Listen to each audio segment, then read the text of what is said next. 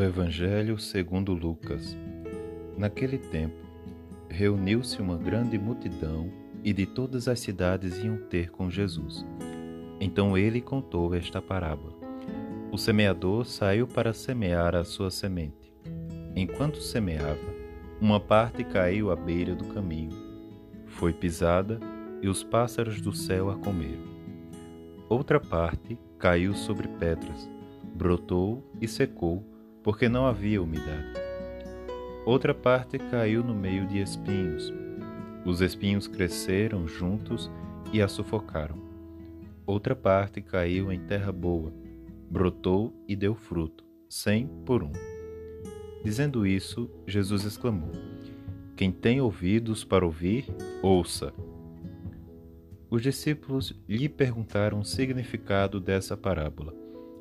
Jesus respondeu: a vós foi dado conhecer os mistérios do reino de Deus, mas aos outros só por meio de parábolas, para que olhando não vejam e ouvindo não compreendam.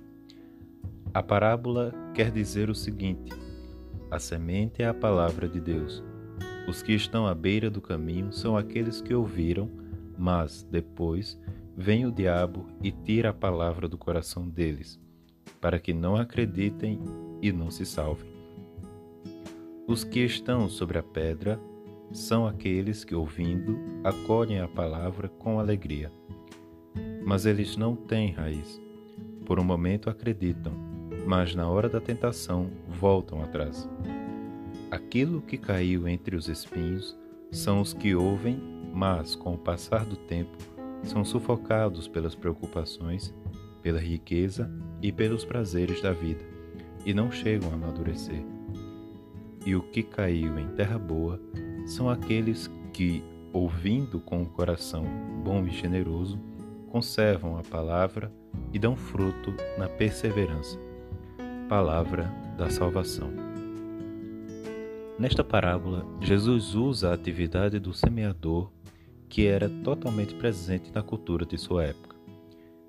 Existem ameaças ao processo de nascimento da semente e, para o bom resultado, exige solo fértil e favorável ao seu crescimento.